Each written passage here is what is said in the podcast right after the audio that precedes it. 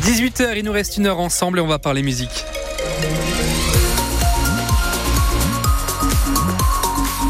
À 18h, le journal avec Emmanuel Clavry. Avec encore des nuages et encore de la pluie, Anthony. C'est bien ça, et des températures qui ne dépasseront pas les 6 degrés dans la soirée. C'est le cas à, à Ribérac ou encore euh, Montpont-Ménestérol. C'était une décision que redoutaient les supporters du club de rugby de Bergerac. L'équipe est officiellement reléguée en Fédéral 2. Décision de la direction de l'administration des affaires juridiques et de la conformité. Autrement dit, le gendarme de la Fédération française de rugby, l'USB est sanctionné sur son bilan financier à la fin de l'exercice 2023. Depuis quelques mois, la situation s'était améliorée, mais la DAJC est restée intraitable, d'où les regrets et l'amertume de Lorraine Lavaux, la vice-présidente de l'USB. On n'est pas surpris parce que forcément on a eu des entretiens avec. On s'attendait à une décision. Oui, on est un peu déçu parce que on a l'impression de pas vraiment être soutenu par les instances du rugby en fait. On n'est pas le seul club aujourd'hui en difficulté et comme beaucoup de présidents de clubs le disent aujourd'hui, au lieu de nous soutenir, la FFR des fois on a l'impression un peu qu'ils nous débrouillez-vous quoi. Donc c'est compliqué parce qu'on met, on met plein de choses en place depuis euh, depuis la démission d'Alexandre et on tombe pas dénu euh, parce que voilà on savait que la situation était compliquée. C'est vraiment une sanction sur euh, les engagements qui n'ont pas été tenus et la situation du club au 30 juin 2023. C'est là-dessus qu'on a été sanctionné. Aujourd'hui, on n'a pas de dette euh, envers nos fournisseurs aujourd'hui. Lorraine Lavaux, la vice-présidente de l'USB au micro France Bleu Périgord de Xavier Dalmont. Les dettes de l'USB sont aujourd'hui passées de 100 000 à 30 000 euros.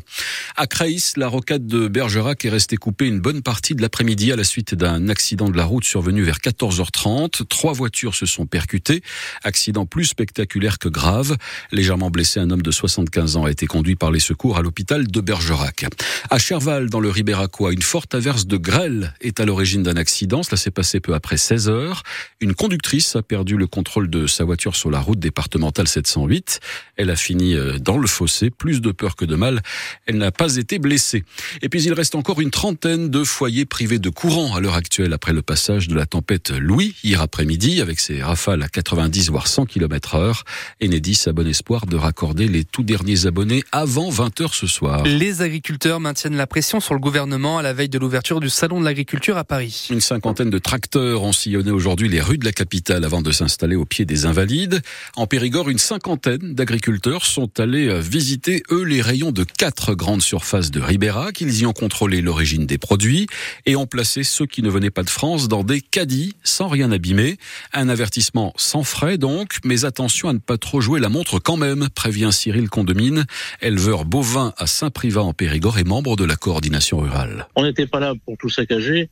On est là pour mettre une pression sur la grande surface en règle générale, puisque c'est quand même eux qui euh, distribuent euh, la majeure partie des denrées aujourd'hui. C'est pour leur dire attention, aujourd'hui c'est une opération coup de poing. Il va pas falloir que ça dure très longtemps parce qu'on n'est pas loin du passage à l'acte, enfin d'un niveau supérieur que nous ne maîtriserons plus malheureusement. Et puis on est poussé par la base, vraiment par la base. C'est des gens qui sont même pas syndiqués, qui viennent nous voir et qui nous disent euh, qu'est-ce qu'on fait vu la volonté qu'il y a sur le terrain? Si le, gouvernement veut jouer l'essoufflement, ben, je suis pas sûr qu'il gagne à ce niveau-là. Reportage France Bleu Périgord signé Mathieu Bonnour. Le grand débat sur l'agriculture que souhaite ouvrir demain matin Emmanuel Macron sur le salon risque de n'avoir de grand que le nom. Le président de la FNSEA principal syndicat agricole en France n'y participera pas. Les conditions d'un dialogue plus apaisé ne sont pas réunies et la dignité des agriculteurs est bafouée par cette démarche qui porte le sceau de la provocation, estime Arnaud Rousseau. Autre absent de taille, Michel-Édouard Leclerc, qui ne participera pas non plus. Le représentant du premier distributeur alimentaire français dénonce un coup de com' pas vraiment au niveau de la situation. L'entreprise allemande Bosch veut réduire ses effectifs. Le groupe prévoit de supprimer 3500 emplois dans le monde d'ici la fin de l'année 2027, dont 1000 dès cette année dans sa division appareils électroménagers. C'était une promesse de campagne du chancelier Olaf Scholz. Le Parlement allemand a donné son feu vert aujourd'hui définitif à la légalisation du cannabis récréatif. L'Allemagne emboîte le pas à Malte et au Luxembourg qui ont légalisé le cannabis récréatif respectivement en 2021 et en 2023. Après sa qualification hier soir pour les huitièmes de finale de l'Europa League de football, l'OM connaît son adversaire. Ce sera le club espagnol de Villarreal. Le match aller se jouera le 7 mars au Vélodrome. Et puis le monde du cinéma se retrouve à l'Olympia ce soir pour la 49e cérémonie des Césars avec comme grand favori le règne animal de Thomas Caillet, film en partie, euh, en partie tourné en Périgord. 12 nominations quand même ce soir. sans oublier Anatomie d'une chute de Justine Trier, 11 nominations.